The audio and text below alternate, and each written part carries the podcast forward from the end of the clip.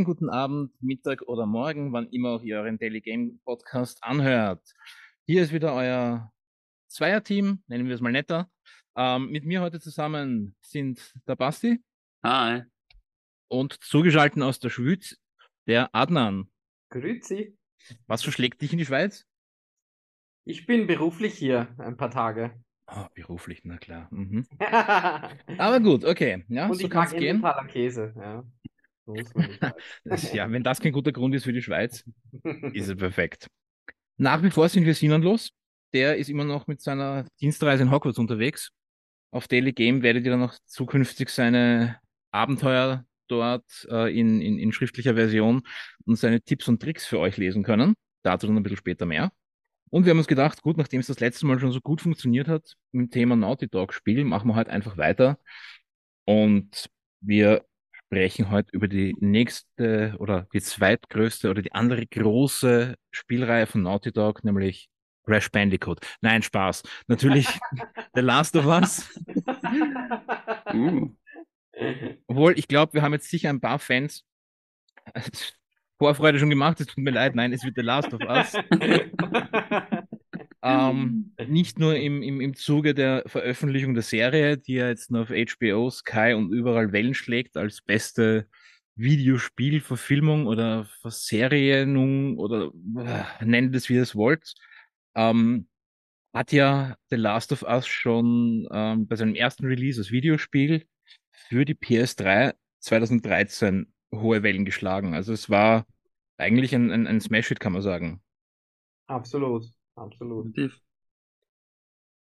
kann mich erinnern, es war wieder mal so ein, ein, ein Spiel, das, das, das kam aus dem Nichts. Es gab vorher genau ein paar kurze Ankündigungen. Einen ganz, ganz strangen Trailer, wo man eine Ameise sah, die von einem Pilz befallen worden ist. Und das Ganze war dann, glaube ich, sogar auf, auf in, in New York auf einer, auf einer Werbewand zu sehen. You won't believe it. Und das Startdatum des Spiels. Und mehr wusste man nicht. Mhm. Einziges, es war Naughty Dog dahinter, die Macher von Uncharted und es war absolut kein Uncharted-Spiel. Ähm, kurz zusammengefasst geht's um, ja, wirklich ganz simpel zusammengefasst, zwei Überlebende äh, in einer Epidemie, Pandemie. Pandemie ist jetzt vielleicht das falsche Wort, da sind wir alle zu nah dran. Aber ja, es kommt letzten Endes darauf hinaus. Ähm, der Hauptprotagonist des ersten Teils, Joel auf jeden Fall, der den Auftrag bekommt oder es sich zur Aufgabe macht, äh, die junge Ellie ähm, quasi durch die postapokalyptische USA zu führen, da sie anscheinend das einzige Heilmittel ist gegen äh, diesen besagten Pilz, der die Menschheit quasi mehr als die Hälfte ausgerottet hat. Äh, klingt jetzt einmal simpel, und denken wir, ja, das Zombie-Spiel, toll, war schon da, kennt man. Na, würde ich jetzt so nicht sagen. Ähm, es waren dann doch mehr die äh, Vater-Tochter-Beziehung, die das Spiel ausgemacht hat. Also ein doch sehr gefühlsbetontes, auf Emotionen, Emotionen setzendes Spiel. Und ja, also ich glaube, am besten, ich versuche mal kurz, wirklich kurz die Story des ersten Teils so zusammenzufassen, dass wir alle am gleichen Stand sind. Und Mhm. dann werden wir einfach mal ein bisschen drüber philosophieren, wie man das halt so macht in der, jetzt kann ich nicht mal mehr alte Männerrunde sagen, Basti, haust, uns den Altersschnitt so zusammen. Ja, es tut mir leid, dass ich das runterziehe. Das, Dann werden wir einfach professionell darüber diskutieren, wie uns The Last of Us damals äh, beeindruckt hat und es heute auch noch tut. Dann probieren wir es halt einfach mal. Also die Handlung von Last of Us spielt hauptsächlich im Jahr 2033. Und das sind zwei Jahrzehnte nachdem ein mutierter Cordyceps-Pilz. Im Spiel sind es eigentlich eher Sporen, ähm, die eben 60 Prozent von der Weltbevölkerung infiziert hat. Ähm, es sind nur zombieartige Wesen und keine Zombies. Das war immer ganz wichtig für Naughty Dog. Und ähm, ja, nach dem Zusammenbruch von der Regierung kontrolliert das US-Militär ähm, die von den meisten Überlebenden bewohnten Quarantänezonen. Und eine Gruppierung, die nennt sich Fireflies, äh, lehnt sich gegen die äh, totalitäre und gewaltsame Militärstaats-Polizeigewalt auf und sind so quasi die Guerillakämpfer in, in dem Metier. Joel, äh, der am Anfang des Spiels, Vorsicht, Spoiler für The Last of Us 1, seine zwölfjährige Tochter Sarah verliert, nämlich durch einen äh, Soldaten, ähm, hat sich 20 Jahre später als Schmuggler etabliert in der Quarantänezone von Boston und gerät eigentlich nur durch Zufall an die Anführerin von den Fireflies. Und durch die Gefährtin von Joel Hess ähm, kommt es dazu, dass die 14-jährige Ellie ähm, aus der äh, Quarantänezone geschmuggelt werden soll, eben in ein Versteck von den Fireflies. Zu dem Zeitpunkt wissen sie noch nicht, dass Ellie ähm, nicht nur ähm, also gebissen und infiziert worden ist, sondern anscheinend immun ist gegen diesen Cordyceps-Pilz äh, und somit quasi die erste reelle Hoffnung auf eine Heilung darstellt, ähm, die Menschheit wieder oder die Welt wieder halbwegs in Ordnung zu bringen. Äh, ja, ähm, sie kommen dann nach einigen ähm, ja, Kurswechsel, nennen wir es mal so, beim Firefly-Stützpunkt an, aber müssen feststellen, dass dort das Militär schon quasi alle ähm, getötet hat und die Überlebenden verschwunden und geflüchtet sind.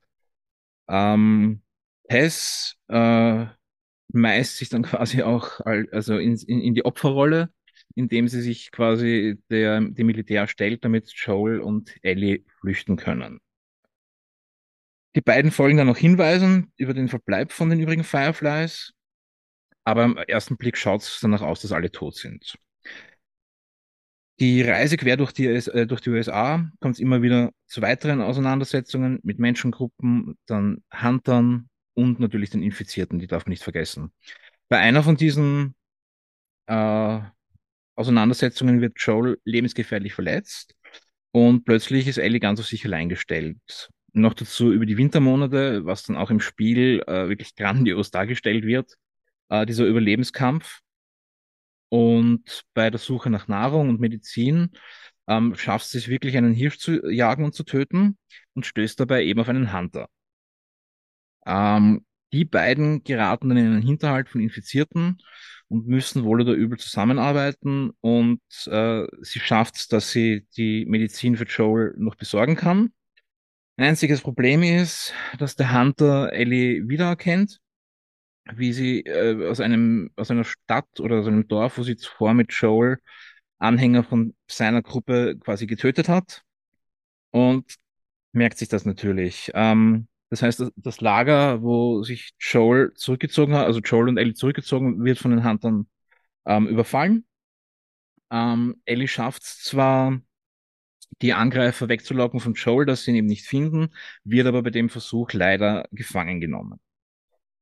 Glücklicherweise konnte sich Joel in der Zwischenzeit durch die gefundene Medizin und die Zeit, die vergangen ist, ähm, so weit wieder regenerieren, dass er die Verfolgung aufnehmen kann findet auch das Versteck der Hunter und äh, ja, bei einer brutalen Auseinandersetzung, nennen wir es mal ganz solide so, ähm, schafft das, dass er Ellie aus der Gewalt von den Huntern befreit. Dann haben wir einen kurzen Cut. Es ist circa zwei, drei Monate später, also Frühjahr von Jahr 2034, ähm, finden sie endlich die Fireflies. Die haben sich in einem Krankenhaus in Salt Lake City verschanzt. Und da kommt dann relativ schnell heraus, dass dieser Cordyceps-Pilz im Gehirn des jeweiligen Wirts heranwächst. Ähm, und Joel wird sehr schnell klar, dass die äh, notwendige Operation, um herauszufinden, warum die Immunität bei ihr so stark ist oder überhaupt vorhanden ist, ähm, Ellie nicht überleben wird.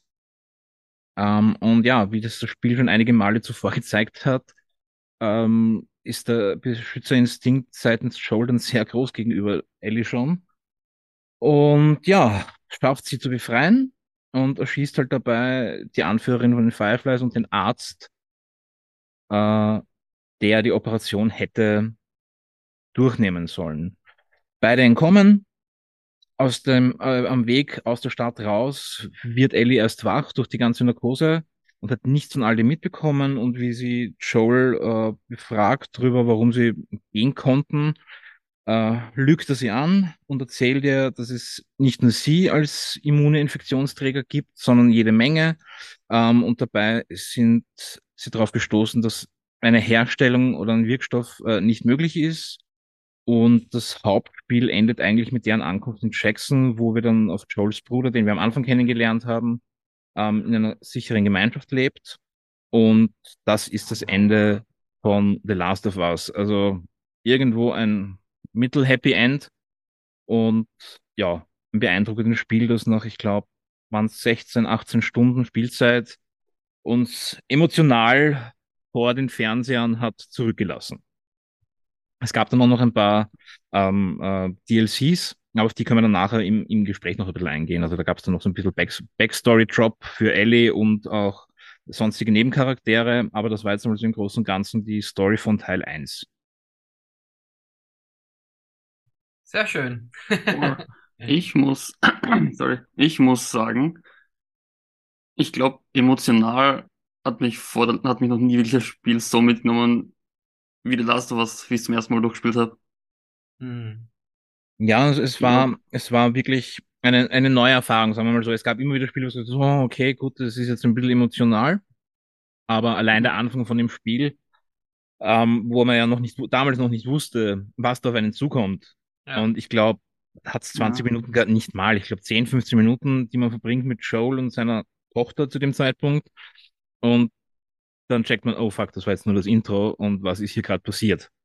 Genau. Also das war ein richtiger Gut Punch, wie man so schön sagt. Und ja, also das war, sagen wir, es war auf jeden Fall Thema am Schulhof, dieses Spiel. Also man muss ja sagen, es ist jetzt nicht so, dass La The Last of Us das erste Storyspiel war.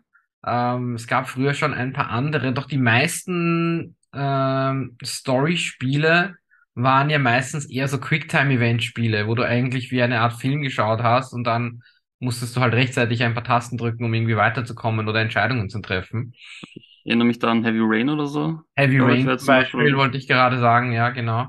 Also die Ja. haben Beispiele gemacht in dieser Art und Weise. Ähm, das interessant, ich glaube, das Neue, auch das Thema, würde, müsste man eigentlich sagen, war jetzt nicht neu. Ich meine, The Walking Dead war zu dem Zeitpunkt als Serie ja schon draußen und schlug bereits Zombie-Wellen. Ähm, Sinne, ja. Nee, genau. Doch das, glaub, das Faszinierende, also für mich jetzt in der Hinsicht, das Faszinierende am Spiel war die, die Intensität der Story, gepaart mit der Tatsache, dass eigentlich gar nicht diese Zombies, äh, wie sie ja Clickers, wie sie im Spiel heißen, Genau. ähm, Oder die Herausforderung- Infizierten. oder die Infizierten die Herausforderung waren, sondern eigentlich die Menschen selber, die noch in dieser, dieser Zeit der Epidemie gelebt haben. Und das war ja eigentlich das ähm, ähm, interessante Umfeld. Und was dich dann eigentlich in der Story packt, und das schafft eben Naughty Dog wie kein anderer, dich in so kurzer Zeit, dich so stark an ähm, gewisse Charaktere zu binden, wie du eigentlich den Joel kennenlernst, wenn wir jetzt bei der ersten Phase des Spiels anfangen mit dem Intro, wo du ihn eigentlich als, ja, ich würde jetzt nicht sagen vernachlässigten, aber doch, ähm, sag ich mal, einen, einen liebevollen Vater kennenlernst, der halt eine Tochter hat, die doch sehr viel Zeit alleine verbringt aufgrund äh, seines, seines Jobs. Und dann der Moment, wo er die, ja, die, die Leiche seiner Tochter in der Hand hält, äh, und wie schnell sie da vor unseren Augen, wie du sagtest, mit einem Gut Punch eigentlich, wo du sagst, das, da geht gerade wortwörtlich die Welt zu Ende und das war lediglich das Intro des Spiels. Und Ja. in diesen Minuten, wo, wo die Musik läuft, auch diese wirklich en enorm markante Musik, ähm, die ich, also die ich über alles liebe, ver verkraftest du eigentlich gerade mal, was du gesehen oder gespielt hast. Und dann triffst du auf diesen äh, viel älteren Joel und äh, siehst einen komplett distanzierten Menschen. Und das ist der Startpunkt der Reise, was ich eben mit dieser Bindung zum Charakter meine, wie du dann Schritt für Schritt mitbekommst, wie er sich Ellie öffnet und nähert und wie sie das in dieser komplett komplexen Welt darstellen. Es ist einfach faszinierend gewesen vom Storytelling her. Also wirklich, wirklich unglaublich. Oh ja. Vor allem, ich finde, die Beziehung zwischen den beiden baut sich so schnell, so weit auf, bis das, das Ende noch einmal richtig, äh, im Endeffekt der zweite Gut Punch ist, wie ihr es gesagt habt. Der zweite Gut Und ja, es ist einer, es kommt einer nach dem anderen, kommt mir zwischendurch vor. Wirklich, ja. Adnan, du hast es sehr, du hast es, ich finde es sehr schön, sehr schön äh, ausgedrückt. Es, die, die Welt geht jetzt, also für unsere Spieler geht die Welt quasi, quasi wirklich ähm, unter und für Joel als Helden geht sie gleich doppelt unter. Der hat nicht nur, die, also der verliert nicht nur gerade die Welt, sondern er hat seine Welt verloren. Seine Tochter ist in seinen Armen gestorben und das ist der Ausgangspunkt eines Spiels und ähm, es wird von uns erwartet, dass wir uns jetzt hinsetzen und trotzdem noch dranbleiben. Und die haben es geschafft, weil normalerweise, nein, nein, ah, ah, ist mir zu heftig, danke, nein, aber Ja. an die Konsole gefesselt. An die Konsole gefesselt, ja. Es haben wirklich wenige Spiele geschafft, das, so eine em- emotionale Bindung in der kurzen Zeit zu Charakteren aufzu, aufzubauen. Genau, und dann, dann wachst du eben auf, wie, ich glaube, was ist so ein 20-jähriger Zeitsprung, glaube ich, oder so, gell? Im, äh, ba, ba, ba, lass mich überlegen. Es ist Unterschied, also von- zum, also startet 2003 und du bist dann, nein, nein, nein, nein, das, das, die Serie das, das startet ist jetzt in der Serie 2003. so, aber Ja, ja, äh, genau. das, das Spiel selber startet, also das Hauptding ist ähm, 2033. Das Spiel müsste theoretisch 2013, also zur selben Zeit gespielt haben, wie es 2013, ja, rauskam. Genau, Und sie genau. haben dann 20 Jahre drauf gegeben, und zwar 20 Jahre. 2033. Und jetzt mit der Serie haben sie es anders gemacht. Da startet es 20, äh, 20, 2003 und ist 2023 angesiedelt. 2023, genau, Mhm. genau. Also genau.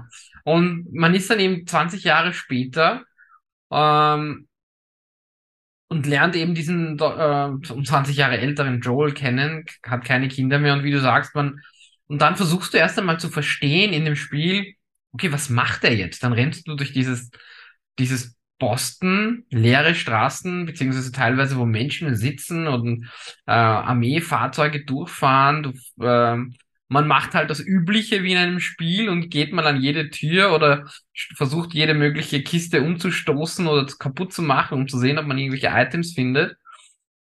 Und wird dann so gelotst durch bis zu dem Punkt, wo man dann eben Tess kennenlernt. Äh, dann erfährt, okay, es gibt ähm, eine neue Weggefährtin, weil das Spiel startet ja mit ihm, seinem Bruder und eben seiner Tochter, die dann stirbt. Der Bruder taucht nicht auf, es ist nur Joel und eben Tess. Ähm, und man erfährt, wie du äh, erklärt hattest, eben, ja, sie scheinen irgendwie Schmuggler zu sein. Du machst dann auch so eine, eine, eine Schmuggelmission, mehr oder weniger, äh, wo du dich da durchbegibst und dann eben ähm, auf diesen, war so eine Art Hinterhalt, würde ich sagen, wo, ähm, wo sie dann eben auf die Firefly ähm, treffen, die ja in dieser Schießerei angeschossen wird und dann nicht die Möglichkeit hat, ihre Mission selber voranzubringen und trifft dann auf ein Kind, eben Ellie. Das Kind, ich, und ich glaube, Ellie ist plus minus in dem Alter, wie Sarah war, als sie starb, glaube ich. Ja, also ich bin mir jetzt Hm. nicht hundertprozentig sicher, Ja. ob man erfährt, dass sie 14 ist, aber ich glaube, es ist relativ, also im, im, im Laufe kommt- des Spiels kam, komm, kommt es dann raus, dass sie um die 14 in ist, ja. Mhm. Ja, es kommt hin. Und dann, ähm, ähm, und die erste Begegnung von ähm, ähm, Ellie und Joel, und hier auch ein, ein Spoiler-Alert, wir werden sicherlich immer wieder Parallelen zur Serie ziehen, ist ja genau die gleiche, wie sie sich auch im Film dargestellt haben, dass er, er eine Waffe auf, auf, auf Ellie zielt. Also er ist mittlerweile so emotionslos, dass er, dass er gar nicht mehr wahrnimmt, dass es ein Kind ist, welches er gerade mit einer, mit einer Pistole bedroht. Ähm, Ich glaube, emotionslos ist vielleicht gar nicht so das Richtige, aber ich glaube eher so, schon so abgebrüht. Also ich glaube, ich, abgebrüht, ich glaub, ja. 20, 20 Wirklich Jahre in so, in so abgestumpft, einer genau. Welt Ja. und äh, musst du auch abgestumpft sein, weil einfach dann Ja. im Verlauf des Spiels und genauso in der Serie merkst du einfach, wie, ähm, wie schnell man ausgenutzt wird, wenn man äh, Emotionen zulässt oder äh, Genau. Vertrauen Genau. aufbaut. Genau, das ist, das ist auch ein guter Hinweis von der Serie, ja, richtig. Und dann ähm, wehmütig lässt er sich ja überreden, ähm, diese Lieferung zu machen, weil Tess und er ja etwas benötigen, was sie angeblich dann von den Fireflies bekommen können, wenn sie ähm, Ellie überbringen. Und bildet mir ein, da sind sie eigentlich ziemlich d'accord mit Spiel und Serie. Also da haben sie wirklich wenig geändert. Ich glaube, es geht wirklich genau, um eine genau. Autobatterie. Genau. Also das Leben eines Kindes ist, ist nicht mehr wert als eine Autobatterie, um irgendwo hinzukommen, um es mal ganz blöd zu bringen. Das haben sie ja in der Serie noch einmal einen noch einmal erhöht, wenn du dich erinnerst in der ersten Folge, ähm, wo dieser Emotion, also abgebrühte und komplett emotionslose da in dem sind wahrscheinlich doch auch passende Joel, äh, die Kinderleiche, die man, also zuvor das Kind, das man gesehen hat, das durch die Wiese gelaufen ist, man als Zuschauer wusste, oh, oh, die ist jetzt quasi infiziert und der nächste Cut ist, es geht die Laderampe auf und da liegt die Kinderleiche und der haut sie ins Feuer. Mhm, genau, genau. Ja. Also einfach nochmal einen draufgesetzt, draufgesetzt zu eh schon einem ja. heftigen Spielbeginn. Aber ja. ich glaube halt auch sehr, äh, sehr gut ähm, wiedergespiegelt oder uns als Zuschauer ähm, erklärt, hey, so kacke ist es mittlerweile hier. Ähm, und die Sicherheit äh, einer Quarantänezone durch Polizeistaat und Militär, hm, vielleicht doch genau. nicht so cool. Ja. Das ist ja genau das, was dann noch dazu kommt, eigentlich. Ähm, natürlich, Demokratie ist am Ende. Ähm, und es wird dann eigentlich mehr so eine Militärdiktatur gelebt äh, in diesen Quarantänezonen. Ähm, und sie scheinen sich grundsätzlich zu fügen bis zu dem Moment, wo man dann draufkommt, okay, sie sind eigentlich auch gleichzeitig Schmuggler, sie sind keine ähm, Freiheitskämpfer, sie machen sich einfach ihr Leben ähm, innerhalb der Grenzen, die gegeben sind. Ähm, also Ellie und äh, äh, Joel und äh, Tess. Und auch als man Joel und Tess gemeinsam kennenlernt, hat man nicht das Gefühl, das wäre jetzt irgendwie eine Liebesbeziehung oder etwas ähnliches. Also man sieht, ja, okay, sie tauschen sich aus, sie machen alles gemeinsam. Ähm, für mich der Moment, wo ich das dann wirklich realisierte, was Tess ihm bedeutet hat, war dann der Moment ihrer eigenen Aufopferung, wo sie ja dann ähm, gebissen war und dann gesagt hat, ihr geht's weiter und ich, ich halte die auf. Wo er extremst ähm, defensiv war in dem Sinne, dass er nicht bereit war. Verwechsel hier jetzt bitte nicht Spiel, also Spiel und Serie. Ich bild mir ein, es war im, im Spiel waren es nämlich wirklich die Milizen, die sie getötet haben bei der Flucht und sie zurückgeblieben ist. Ja, aber glaub, sie war ja im Spiel auch infiziert. Sie war im Spiel auch sie infiziert? Weil da ja, ja. hat sie im Spiel auch diese Szene gegeben, die sie genau, das war genau die eins Szene übernommen haben, wie sie, wie sie quasi genau. ihren Biss herzeigt und sagt, okay, das ist eine Stunde alt, ihre ist drei Wochen alt oder so. Genau. Okay, alles klar. Relativ ja, siehst, so lange ist das Spiel bei mir her. Ich wusste es an, also ja. das Intro des Films, äh, des Spiels und der Serie, ja, da haben sie wirklich eins, aber das wusste ich jetzt, okay, gut, vielen Dank dafür. Ich dachte echt, das hätten sie jetzt mit künstlerischer Freiheit ein bisschen geändert. Nein, aber nein, was, aber was sie halt wirklich geändert haben, was ich, sie wird, im Spiel wird sie trotzdem von den Milizleuten umgebracht. Das mir kommt, vor, kommt mir zumindest vor. Also mir kommt vor, das Infiziert, das mit den Infizierten ist wirklich Serie. Außer du, Adnan, sagst du, hast das, andere nein, das, also, das kann schon sein, sie kämpfen dann gegen die Miliz, das ist richtig im, im Spiel. Also ich glaube, im Spiel war nicht. Dass Weil im eine... Spiel, kommt mir vor, sieht man die Infizierten jetzt relativ, ich meine, man sieht sie schon, bevor sie dorthin kommen, aber ich, das habe ich auch interessant gefunden, dass man die Infizierten erst relativ spät sieht. Man kriegt quasi also die, ersten... die Infizierten im Spiel, das war gleich wie im Film, ist das Aufeinandertreffen im Museum. Das ist im Spiel. Nein, nein, im, aber im, in der Serie sieht man sie ja früher. Man, man sieht sie ja, bevor sie ins Museum kommen, weil da wird ja dieses ganze Ding etabliert mit dem, oh, die sind über Kilometer weit miteinander verbunden. Und das ist ja dann mehr oder weniger der ja, Auslöser. Ja, da, da sieht man ja nur die, also unter Anführungszeichen nur die, da sieht man ja diese Infizierten, die noch halb menschlich ausschauen. Und die Clickers sieht man dann das erste Mal wirklich im Museum. Voll. Aber ich finde generell, bis auf diese eine den einen mehr oder weniger gestorbenen Infizierten im Tunnel sieht man sie im Spiel generell relativ spät, finde ich. Zumindest ich. Das stimmt schon. Man hat, dann schon gerechnet, also man hat dann schon eine Weile gespielt, das ist richtig, ja. Man hat dann doch schon ein paar Stunden. War, glaube ich, wenn ich mich jetzt nicht ganz täusche, im Spiel und jetzt auch, also Serie, glaube ich, war es Folge, lass mich lügen, vier, wo sie zu dieser, auf der Autobahn sind, wo sie den, durch den Tunnel klettern, bilde ich mir ein und das war auch im Spiel dann so, wo du das erstmal wirklich auf jede Menge wie sie Klicker äh, gestoßen bist, wo du die dann noch bekämpfen musstest und durftest. Ja, zur Folge 4, ja, genau. genau. Also, ähm, das war, das war eben wieder dieser zweite oder der, der, der nächste halbwegs Gut Punch in dem Sinne. Man ist dann eingestellt auf, okay, es ist ein Trio die sich da irgendwie jetzt durchkämpfen werden und dann verliert er eben ähm, seinen, seine langjährige Partnerin ähm, in diesem Kampf und ist dann plötzlich auf sich gestellt mit dem Kind, nach wie vor abgestumpft, äh, mehr oder weniger nicht äh, bereit auf Emotionen oder etwas ähnliches näher einzugehen. Und die Reise, Reise geht dann weiter. Und ähm, das war halt wirklich dann ja eine faszinierende Reise in diesem doch ähm, komplexen Universum, was sie dargestellt hatten. Auf jeden Fall. Und man muss, muss auch dazu sagen, ähm, 2013, ich meine, die PlayStation 3 konnte damals schon wirklich, also die, die, die ging mit dem Spiel an ihre Grenzen. Ich glaube, deswegen ja. hat es auch nicht lang gedauert, ähm, bis dann quasi, ähm, lass mich lügen, ähm, es hat nicht lang gedauert, bis das erste Remake oder Remastered ich kann mich, ich glaube, es war PS4 rauskam. 14 oder 15? Es hat nur ein Jahr gedauert, glaube ich, ja. Weil ich kann mich nämlich erinnern, ja. ich habe es das erste Mal auf der, auf der PS4 gespielt. Genau, ich, ich weiß, ich, es hat nicht mehr lange, das, es war dann, glaube ich, auch schon so, so quasi Endphase PS3. Es wurde auch ein bisschen verkauft Ende, als letzter großer Titel der PS3-Ära. Ja, genau. Das und war dann ein Remaster das, auch, das, oder? Der das mit dem war, PS lass mich überlegen, ich glaube, das war The Last of Us und Assassin's Creed Black Flag. Das waren so die zwei letzten großen Titel für die PS3, die dann aber quasi auch in der PS4-Version den Jump gemacht hatten. Ja. Genau. Ja. Ich glaube, das waren die zwei großen Verkaufsargumente.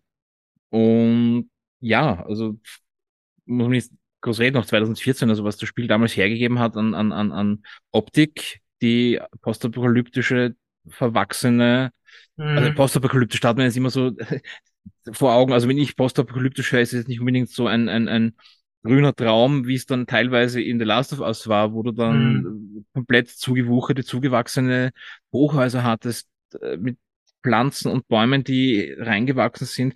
Wer erinnert sich nicht an die Giraffenszene? Äh, ja, die ja. grandios war und die alles andere als postapokalyptisch war in dem Sinn, ähm, aber trotzdem nie jetzt ein, ähm, also für diesen Moment dieser Szene ein, ein, ein Gefühl der Sicherheit gegeben hat und man trotzdem wusste, okay, aber das ist jetzt ein ganz kurzer Ausflug, ein ganz kurzes Durchatmen, mhm. bevor die Kacke wieder richtig am Dampfen ist.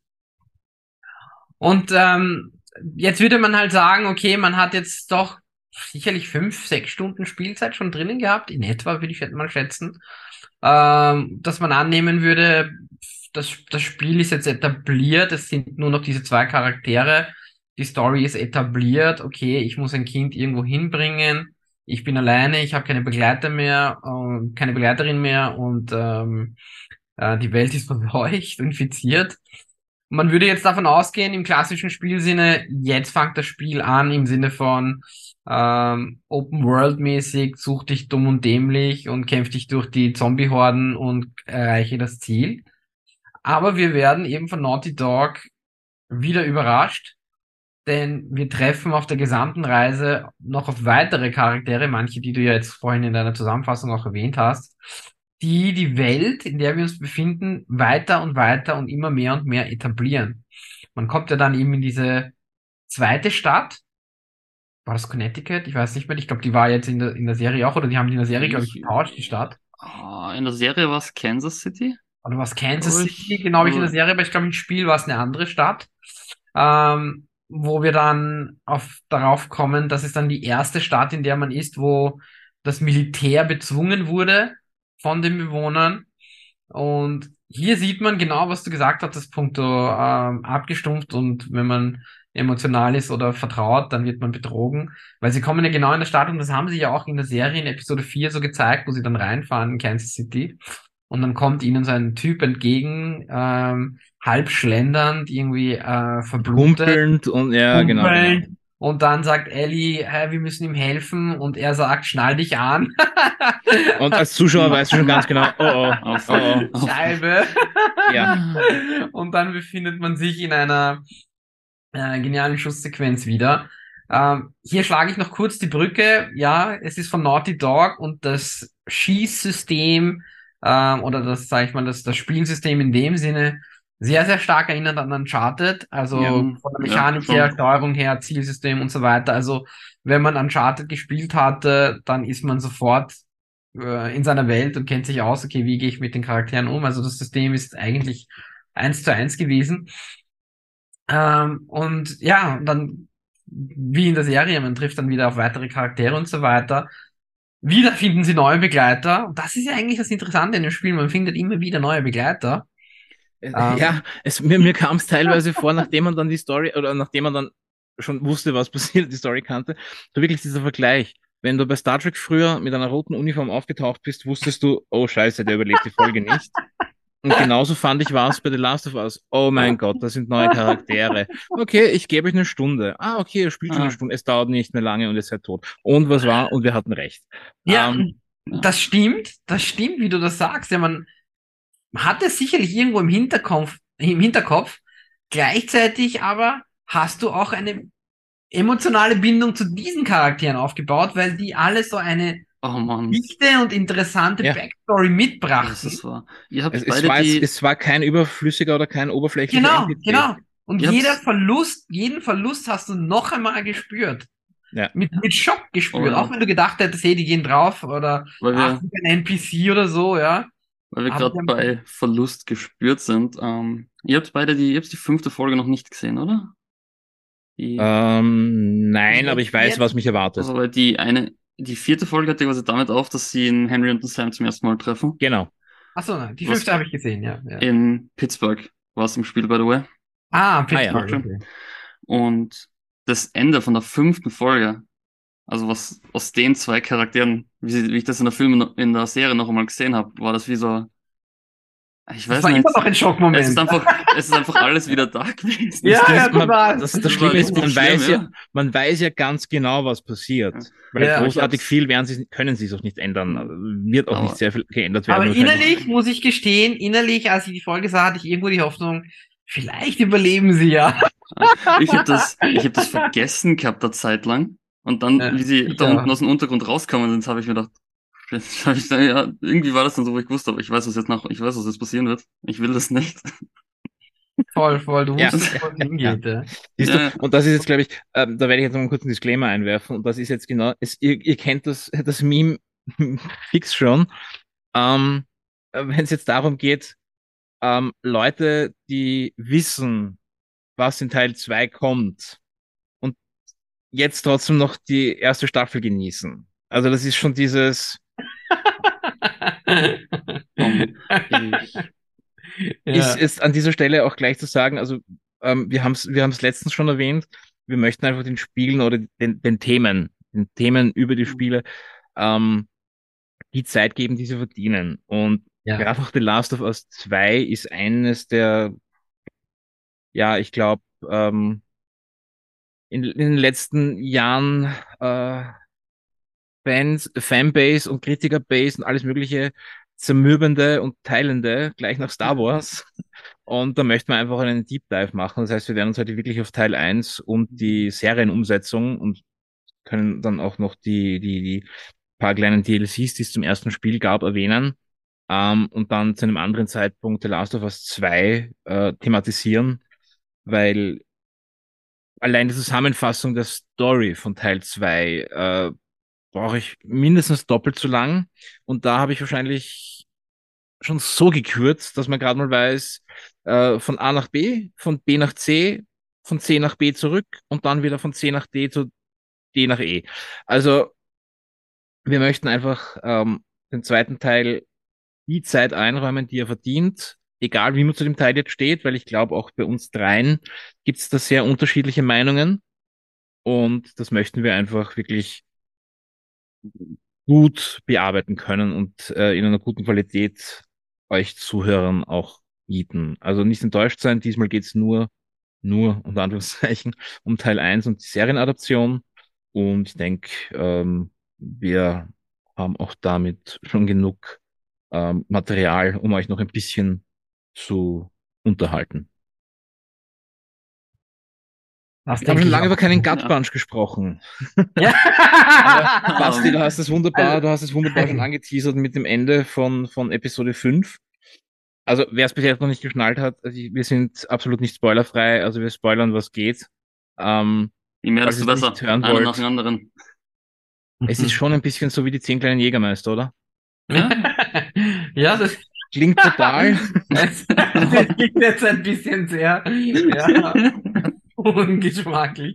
Aber ja, du hast. Das Also, ist immer noch die politisch korrekteste Version, glaube ich. Ähm, also, Das Schlimme, du weißt halt einfach, was kommt. Oh, neuer Charakter. Oh, er kriegt Tiefe. Oh, oh. ja, ja. Und das ist ja auch wirklich, weil du ver du verbringst ja Zeit mit diesen Charakteren, weil normalerweise hast du vielleicht ein Spiel und es ist ein NPC, da geht, oder auch in Serien wie Game of Thrones oder was auch immer, 24, irgendwo hast du es immer gewusst, irgendwas kann passieren. Es gab aber bestimmte Charaktere, wo es dich schlimmer getroffen hat als bei anderen. Und diese Zeit verbringst du ja gar nicht in dem Spiel. Das sind ja keine Folgen, Staffeln oder was ähnliches. Und deswegen, trotzdem schaffen sie es in dieser geringen Zeit, die ja teilweise pro Etappe nicht länger als zwei, maximal drei Stunden ist, die, die Charaktere, die ja so nahe zu bringen. Ähm, und das kommt einfach davon, dass sie im Vergleich zu anderen Spielen ähm, nicht nur eben das Spiel eine Story hat, sondern wirklich echte Dialoge hat. Also wirklich Gespräche stattfinden zwischen den Mhm. Charakteren, die halt, wie du richtig sagtest, eine Tiefe reinbringen. Und dann denkst du dir, und ich meine, gerade in der, der Episode, oder in de, diesem Abschnitt, zwei Brüder, nie irgendwo, einer maximal irgendwo Mitte 20, der andere nicht einmal, nicht einmal 10. Und das Ende von den beiden, also Wahnsinn, ja, also so, so schnell, weil du verbringst, wie gesagt, Stunden mit ihnen und dann in dem einen Moment ist der, findet man heraus, der, der jüngere Bruder von ihm ist gebissen. Er stürzt sich auf Ellie. Joel springt auf, nimmt die Waffe, will sie retten, weil er natürlich nur an Ellie denkt. Ähm, der Bruder knallt sich aber die, seine Waffe und stoppt Joel und muss, muss selber seinen kleinen Bruder erschießen. Und der, dieser Schmerz, den realisiert er nicht in dem Moment. Und als das alles hochkommt, nimmt er sich selbst das Leben. Und das alles passiert in, in das haben sie in der Serie Zehn Sekunden. ja, Das das haben sie in der Serie auch so gut umgesetzt. Das vergeht so schnell und dann geht's einfach wieder weiter. Also, das ist eben genau das, was du meintest, auch wie abgestumpft Joel ist. Und je länger das Spiel geht, umso mehr fangst du an, diese Abstumpfung mehr und mehr zu verstehen. Wobei das ist ja auch der erste Moment im Spiel, also im, ich sage jetzt absichtlich im Spiel, wo du wirklich merkst, okay, Moment, dieses abgestumpfte, emotionslose, gerade gegenüber Ellie, wird immer Mhm. weniger. Ja, ja, genau, Mhm. genau. Wir haben ja jetzt einen gewissen Part ausgelassen, der ja, glaube ich, war das Episode 2 oder 3 in der Serie Bill und Frank? mit, mit Frank, genau. Oh mein Bill Gott. und Frank Frank War- und Bill, ja. war ja im Spiel auch davor. Aber ich denke, Ja, aber es, also Mhm. gerade diese ganze Story drumherum war ja im Spiel im Vergleich, ähm, ja, da. Es gab Anspielungen, man, man konnte sich vieles denken, aber jetzt so ausgereift wie diese, genau. nennen genau. wir es wie es ist, so ausgereift wie diese Liebesgeschichte zwischen Frank und Bill. Es sind Frank und Bill, oder? Ich bin jetzt, Ja. ja, ja, ja. Frank und Bill. Frank, ja. Ähm, in dieser dritten Folge ähm, dargestellt worden ist, ähm, finde ich wieder, ist es so ein krass, krasses Beispiel, wie, ähm, ähm, ähm, wie viel Macht das Internet mittlerweile schon hat. Mhm. Ähm, und diese Serie downzugraden auf Rotten Tomatoes und auf sämtlichen möglichen äh, Plattformen, weil es um ein homosexuelles Paar geht, das in so einer Lebenssituation, wie es eben in The Last of Us der Fall ist, so spät zueinander findet und das Leben sie trotzdem einholt. Ähm, so downzugraden und, und, und schlecht zu machen, bevor noch wirklich ähm, es genug Leute sehen konnten. Ganz ehrlich, Es sowas. ist, ich finde das, es ist traurig. Ich finde das Es ist, es ist echt traurig, aber sowas muss, traurig. muss man drüber stehen. Es, Ähm, Wenn es euch nicht gefällt, dann lasst es sein. Schaut es euch nicht vor an. es hatte ich, dann auch, es ähm, Ich, ich hasse ja auch sämtliche ATV-Serien wie Teenager werden Mütter und den ganzen Dreck. äh, ich schaue es mir nicht an, ganz einfach. Ähm, also, so einfach ist es. Und man muss ja auch dazu sagen, also ihr, ich, wie gesagt, ich habe das Spiel auch vor zehn Jahren gespielt. Ich hatte ähm, auch mal meine Erinnerungslücken, was das anbelangt, das Spiel. Ich habe diese äh, unterschwellige Botschaft im Spiel nicht wahrgenommen gehabt. Ähm, nicht, weil ich es nicht wollte oder weil ich es ausgeblendet hatte. Ich hatte es einfach wirklich nicht nicht, nicht wahrgenommen. Ich muss dir ehrlich sagen, ich habe das damals auch nicht geschnallt. Ich hätte das, ich, also ich habe das definitiv nicht geschnallt. Und äh, Neil Druckmann hat dann nach der Episode, also nach der ausgestalteten Episode, gesagt, dass sie diese Botschaft eben, wie du richtig sagtest, unterschwellig, man findet ja im Spiel ja nur Briefe, da ist ja der Bill ja schon tot. Ich glaube, der Frank ist tot. Der Frank, Frank ist tot. Du, du findest nur eine Leiche und man kann davon Leiche, ausgehen, dass sie ein Liebespaar waren. Und man aber es wird nie. Briefe, genau, genau. Also angehe und dann ich bin das alles dann noch einmal durchgegangen und man sieht wirklich, ja, stimmt. Also wenn man es dann genau liest, haben sie das da unterschwellig oder indirekt über diese Briefe kommuniziert, dass die da anscheinend ein Paar waren. Ähm, und er hat dann selber gesagt, ähm, das war immer schon so, dass eben, dass es, dass sie ein Paar waren, auch schon im Spiel. Aber sie haben es eben nur in diesem unterschwelligen Part gemacht, aus der Angst, wie die Community regieren würde. Und das ist dann halt schon ein bisschen auch hart mhm. zu sagen, ähm, du kannst solche Themen gar nicht äh, ja, thematisieren in, in, oder konnte sie damals nicht. Ich denke, wir kommen ja dann zu Last of Us Part 2, wo es ja schon viel, viel äh, äh, deutlicher ist. Aber trotzdem interessant und es hat mich im Hintergrund dann schon erfreut, dass es dann jetzt eben mit der Serie zum Vorschein kam und nicht etwas Neues erfunden wurde. Neil Druckmann ist ja selber an der Serie beteiligt mhm. und da sieht man eben auch, er erzählt jetzt die Geschichte, die er vor zehn Jahren nicht erzählen konnte. Und ich finde, das ist eine extrem gute Geschichte.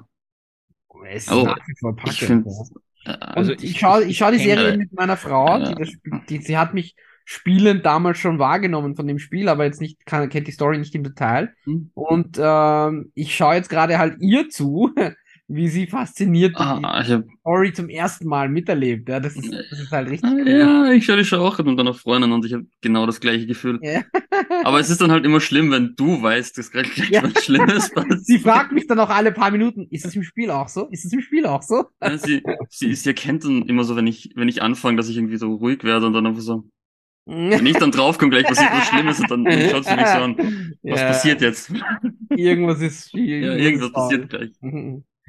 Ja. Ja, also, also ja, Folge 3, also ich kenne niemanden, der, also den man da jetzt für, für voll nehmen kann, ähm, egal äh, welches Geschlecht man bevorzugt, vollkommen egal, Männlein, Weiblein, alles dazwischen. Ich kenne niemanden, der auch nur ein bisschen ein äh, Gefühlsleben oder Gefühlsregungen kennt, der dann nicht, also bei Folge 3 nicht Rotz und Wasser gehalten. Ja, also wirklich grandios umgesetzt und dass also, sie diese Welt so äh, äh, grandios dargestellt von beiden und einfach dann so und das ist wieder so dieses typische das Leben holt dich ein, weil äh, man hat man hat den Cut von sie werden angegriffen, äh, er wird angeschossen und gut, wir wussten okay, da kann jetzt nicht so viel passieren, aber sicher waren wir uns als, als, als Kenner des Spiels auch nicht. Cut, ich war was waren es, zehn Jahre, sechs Jahre zwischen dem und ich glaube, es war, es war der sechs Jahre Sprung, wenn ich mich nicht ganz täusche. Ja. Zwischen Angriff und dann äh, quasi eh schon, nennen wir es Ableben. Ähm, und dann haben sie gesagt, okay, und äh, haben sich spät gefunden, haben so viel miteinander dann trotzdem durchgestanden und dann scheißt ihnen das Leben wieder rein mit einer Erkrankung. Ähm, und sie meistern es trotzdem und schaffen es dann so ein, ich meine, mhm. natürlich kann man jetzt auch sagen, oh, es war so ein Julia, äh, Romeo und Julia mhm. Moment. Mhm. Ja, aber verdammte Scheiße nochmal. Es war echt verdammt und umgesetzt genau. und äh, ja. Das spielte, genau, das spielt eigentlich sonst gar keine Rolle. Und sie haben halt wirklich, und das ist das Coole, weil in Episode 1 machen sie eben gleich diesen 20 Jahre Zeitsprung und zeigen, okay, Joel und Ellie treffen und so weiter. Und dann machen sie mit Episode 2, picken sie sich diese zwei Charaktere und zeigen dir die 20 Jahre quasi im Leben von diesen zwei Menschen. Episode 3. Äh, Episode, genau, 3, mhm. Entschuldige. Und das, das war halt, äh, das war schon faszinierend, wie sie das gemacht haben. Und man kennt ja Bill, also ich weiß nicht, ob ihr ja. Parks, Parks and Recreation Das wollte ich auch noch ansprechen, ja. Ich war unglaublich überrascht von der Performance von Nick Offerman. Ja, ja total. Ja, von, von beiden, also der Frank-Darsteller, der, der, der in White Lotus, also kann man sich auch anschauen, ist eine ziemlich crazy Serie, aber auf jeden Fall empfehlenswert und das spielt eben auch der äh, Frank eine, eine recht große Rolle. genau das Gegenteil. Also teilweise das Gegenteil von dem, was er in The Last of Us bringt. Aber ja, einfach auch, auch äh, schauspielerisch einfach wirklich grandios gemacht. Und obwohl es, seien wir ehrlich, es war schon sehr kitschig auf eine Art und Weise, aber ohne kitschig zu sein. Ja. Ohne Kitschig, sie, genau, haben jetzt, nie, sie haben jetzt nichts Kitschiges gemacht in dem Sinn. Das, das Kitschigste, das, das, das war, war, glaube ich, das, äh, der, der Wortwechsel von wegen, äh, ich bin alt und du bist mein Leben, was mache ich ohne dir? Und das war schon äh, top. Also von also dem her, das ja. wurde nicht mehr über, also ja, wirklich äh, grandios, grandios umgesetzt. Also was heißt umgesetzt? Doch, grandios umgesetzt, weil das bisschen, was im Spiel da war, ähm, dann zu so einer Folge zu machen zu so einer emotional packenden ja. Folge zu machen. Ich meine, allein der Moment, wo, wo Bill dann Frank vom Klavier stürzt und sagt, hey, du spielst einen Scheiß, ich spiele das jetzt mal. ja, ja, ja, ja, ja. Ich bin auch kein Profi, aber nicht mit dem Lied, nicht so. Dem, ja. haben die ja, also den Schmerz, mit dem er das gesungen hat. Boah, also ich war, sprach, also ich war sprachlos. Ja, und, und vor allem, man darf nicht vergessen, Folge 3 fängt ja eigentlich ganz anders an. Gar, ja, mhm. ganz anders. Nämlich noch dazu und dann plötzlich so, so, und das ist jetzt eigentlich unser Hauptding. So, what the fuck? Ja. Also wirklich, ja. Äh, Hardcore. Hardcore. Ja. ja. Ja, also so, das waren, ähm, also wie gesagt, dieser, dieser Part war im Spiel jetzt nicht so im Vordergrund, den hat man dann in der Serie mehr zum Vorschein gebracht. Die Geschichte der beiden Brüder, die aus der Stadt flüchten, war schon äh, mehr vorhanden gleichzeitig, glaube ich, die Story mit der Frau, die sie jagt. Du meinst die Rose? Ja, die Rose, genau, ja. Die, die haben sie dann, glaube ich, ein bisschen dazu erfunden, wenn ich mich nicht irre. Die ist extra für die Serie geschrieben worden. Die gibt es im ja. Spiel nicht, das ist richtig. Dürfte aber, wenn ich mich jetzt nicht ganz täusche, was ich jetzt so ein bisschen äh, vorgreife, für die Storyentwicklung für Teil 2 beziehungsweise Season 2 ähm, wichtig werden. Ich glaube, die dürfte ah, da, die dürfte da irgendwie mhm. schon ähm, ja Bindungen haben zu späteren Charakteren, die okay. Okay. dazu kommen oder auch nicht dazu kommen, je nachdem, wie sie es umsetzen. Und ich meine, in der Serie kommt das jetzt alles nicht so zum Vorschein, aber im Spiel ist es ja wirklich so, du spielst wahrhaftig durch zwölf Monate, die saisonal begleitet werden. Also du hast ja, die Abschnitte sind ja, ja. die es ist Frühling, es ist Sommer, es ist Winter. Also ich bilde mir ein, es ist fast wirklich ein, ein Jahr, das du da quasi ein ganzes erlebst. Jahr. Das ist ein Weil, wie gesagt, das Jahr. Ende ist, äh, man hat dann, glaube ich, sogar wirklich die Einblendung, also man, man sieht es 2034 oder so, man weiß, genau, okay, genau. Winter ist vorbei, Weihnachten oder yeah, Weihnachten, wie sie es genau. halt nannten, muss es vorbei ja, sein und ja. Und es ist ja dann, im, im Spiel ist es ja dann, es ist dann, glaube ich, Sommer, wo, wo er dann endlich seinen Bruder trifft. Man trifft dann endlich auf seinen Bruder, über den man sich die ganze Zeit gefragt hat, ist der tot oder nicht oder was ist passiert. Man hat keine Ahnung.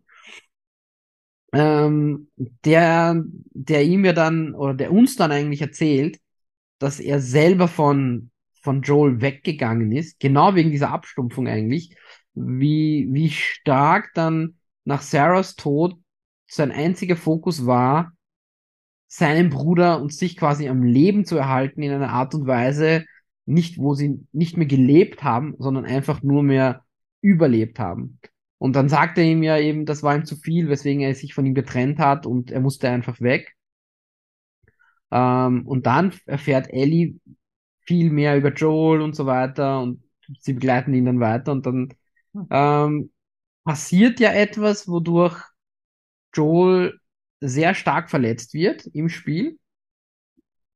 Und das ist, glaube ich, gegen Ende. Ende Passiert alles in wir der. Sind doch jetzt schon, also alles in der sechsten Folge. Sechste Folge, ja, ja, genau, genau. Yes. Das ist ziemlich genau, sind, was du gerade gesagt hast. Das ist mittlerweile genau da. Okay, der Plot okay. von der letzten Folge jetzt gewesen. Okay, ja. und dann, ähm, ich glaube, das war dann irgendwie so Mitte Herbst oder so, wo man das, wo das dann passiert. Und dann ist ja wieder dieser Cut und man kommt in den Winter und er kriegt dann mit, dass äh, man, man, man übernimmt dann zum ersten Mal im Spiel die Steuerung von Ellie. Das war der erste Moment in etwa, keine Ahnung, 70, 75 Prozent ins Spiel hinein. Mehr als die Hälfte vom Spiel, ja. Auf jeden Fall mehr als die Hälfte, wo man dann das erste Mal Ellie steuert und Joel ist nicht an ihrer Seite.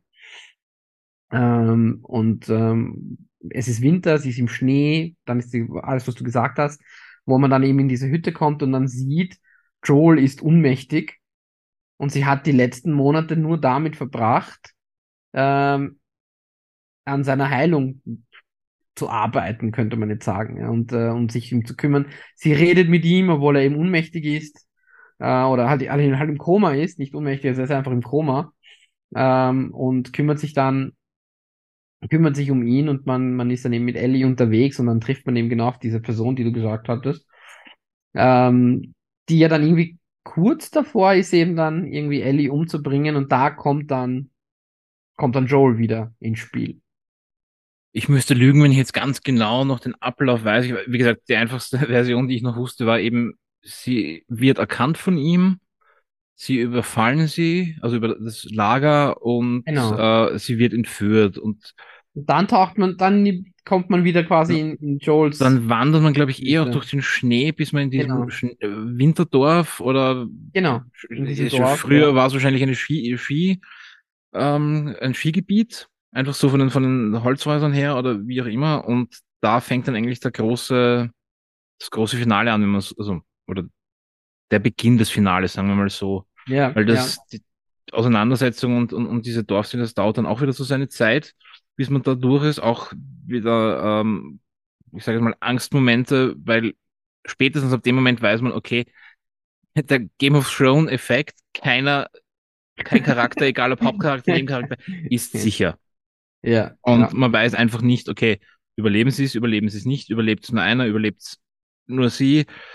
Und ja, Und dann, ja genau, also dann, also man, und ich fand das halt so spannend, weil du hast so viel Zeit dann eigentlich mit, äh, äh, mit Joel verbracht und auf einmal steuerst du dieses 14-jährige Mädchen, wo es dich komplett, äh, komplett umdenken ein bisschen und sie hatten das so gut gemacht, dass du jetzt ein Kind gesteuert hast, äh, wo sie hin konnte, was sie greifen konnte und so weiter. Es war dann, war dann wirklich spürbar, äh, dass es nicht nur einfach die, das Charakter aussehen oder etwas geändert wurde, es war wirklich ein anderer Charakter. Das hat man echt wahrgenommen. das, das haben sie dann noch ganz gut in, in, in God of War 1 eigentlich Ja, ähm, ja. übernommen, weil diese Ja. äh, Ja. äh, Kratos-Atreus-Wechsel Wechsel, ähm, genau. waren eindeutig da. Also es ist schwer, den, es ist schwer, den Vergleich nicht zu bringen. Ja, ja, das stimmt. das, Siehst du nicht so, Basti, oder? ich doch, ich hab's, ich Ja. hab's glaube ich in der God of War Folge Hast eh auch auch schon gesagt, angesprochen. ja, das, ja, war, genau. dass, dass mich das erste God of War oder das God Sehr of War stark 2018 daran, ja. stark an The Last of Us erinnert hat. Ja. Aber Also- mir fallen jetzt selber gerade Ja. keine anderen wirklichen Spieler ein, die irgendwie so auch dieses, diese Mhm. Dynamik zwischen den zwei Charaktere gehabt haben. Also, außer, außer euch fällt das natürlich was an. Ich jetzt, Ich hätte jetzt Ich fast bilde gesagt, mir ein, Uncharted hat in einem der Teile eine kurze, ein, na, was heißt, ich glaube Teil 3 hat den Wechsel, du bist zwar der gleiche Charakter, aber plötzlich bist du ein Kind. Das war, glaube ich, in Uncharted Ja, 3, oder? Wo wir die, die, die Szene hatten, Backstory. wo, Drake auf Sully trifft, quasi das erste genau, Mal. die Back Backstory, ja. Aber wie gesagt, war im Grunde dieselbe Steuerung, der gleiche Charakter, nur du hast halt ihn als Kind gespielt. Also, Aber äh, ansonsten würde mir jetzt auf Anhieb auch nicht. Ich hätte jetzt gesagt. Resident Evil 4 noch am ehesten, weil das war ja das erste Resident Evil, wo du dann eine Begleitung Oh mein hattest. Gott, ah, Shelley Birkin, boah, hör auf. Präsidententochter, ich hab sie gehasst. Genau. can't fit in, help me, Leo. Ah, das, ist, das ist der Grund, warum ich das Remake nicht spielen werde. Ich hab, ich hab, ah, wie, wow, wow, wow, wow. Und nein, nicht weil sie ein Mädchen ist, weil, eine Frau sondern weil der Charakter genervt hat, okay? Die könnte ein, ein, ein braunhaariger Junge gewesen sein oder egal, wow, diese, yeah, can't fit in here, help me, Leon. Und jedes Mal ist sie wieder in der Kacke gesessen. Das wäre wär jetzt mir noch am ehesten eingefallen von, diesem, Ja. von einem Charakter-Duo-Spiel. Ja. Also das war ja gar nicht Shelley Birkin, plötzlich, wie hieß die Präsidentin doch? Egal, ich finde noch im Laufe der Folge raus, aber die hat genervt, die Präsidententochter. Ah. ja. Also, und wie du richtig sagtest, dann, das ist ein bisschen so die Ankündigung für das Finale und für mich war, ähm, abgesehen jetzt von der Giraffenszene, das war, sag ich mal, der, der, der einprägsamste Moment und der hängt bei mir auch als, äh, als Poster im, im Keller. Ähm, der, der geilste Moment war für mich, wo du dann in diesen Tunnel kommst, wo alle möglichen Versionen der Infizierten sind, die du im ganzen Spiel getroffen hast. Und du hast die Wahl, mehr oder weniger, äh, knall ich die jetzt alle ab, kämpfe ich mich durch oder schleiche ich mich durch? Also das war, und da waren so viele, das, halt, das ist mir so Also ich, einprägsam also ich im Kopf glaube, es war, es, es ist uns eigentlich als Spieler ziemlich die Option gelassen worden, schleichen oder töten, wenn ich mich jetzt recht Genau. erinnere. Genau. Ähm, ich weiß auch, dass ich sehr oft den äh, Schleichweg genutzt habe, weil Ja, einfach die Ressourcen, die man hat, einfach viel zu wenig waren. Das wäre auch so ein, ein grandioser Einsatz von ähm, dem ganzen ähm, Sammel-Tutorial, das man hatte, mit Glasscherben, die man sammeln musste, Re- Restfetzen, Molokow-Cocktails, Genau. dann auch, ich glaube, Aufwertungen der Waffen und so weiter, dass man stärkere Waffen haben konnte und dann eben ähm, die Gegner, in welcher Stufe sie jetzt auch immer waren, seien es die, ich glaube, Runner, Stalker, Clicker und Bloater. Das waren die vier Typen, Vier die es im Typen, Spiel ja. gab. Im, bildet mir ein, in der Serie hat man bis dato nur die Clicker gesehen und einen Den Bloater. Bloater Den hat man schon hat gesehen, oder? gehabt, ja. ah, Genau. Genau. Ich, ich bin verwirrt, die, man hat die Runner schon gesehen. Ah ja, stimmt. Also, die- das war, die- oh ja, stimmt, Folge 2. Das, das waren Runner, Ja, die, die, die die eine getötet haben. wirklich komische Szene mit der Tess und dem Ja. einen. Stimmt. Ja. Ich behaupten, dass das Stimmt, ganz genau. Siehst du, das habe ich jetzt fast. Ja, ja, ja, richtig. Dann die Stalker sind dann. kommen, glaube Ja. ich, erst im zweiten Teil, oder? Das sind. Oder Ich bilde mir ein, jetzt diese, ein, diese, diese Einzelding. Obwohl, nein, ich glaube, das sind dann eher so in, in der Serie werden so, glaube ich, eher dargestellt, dass die, die an der Wand festkleben oder dann an der Wand schon äh, abgekratzt sind. Das Mhm, könnte sein, die ja dann lange Zeit an einem Ort verbringen und dann auch als Informanten für die Runner Mhm, mhm. wenn ich mich jetzt nicht ganz täusche. Aber äh, wie gesagt, ich glaube, die drei Hauptdinger sind eben die Runner, Clicker und Bloater, die wird man nie vergessen.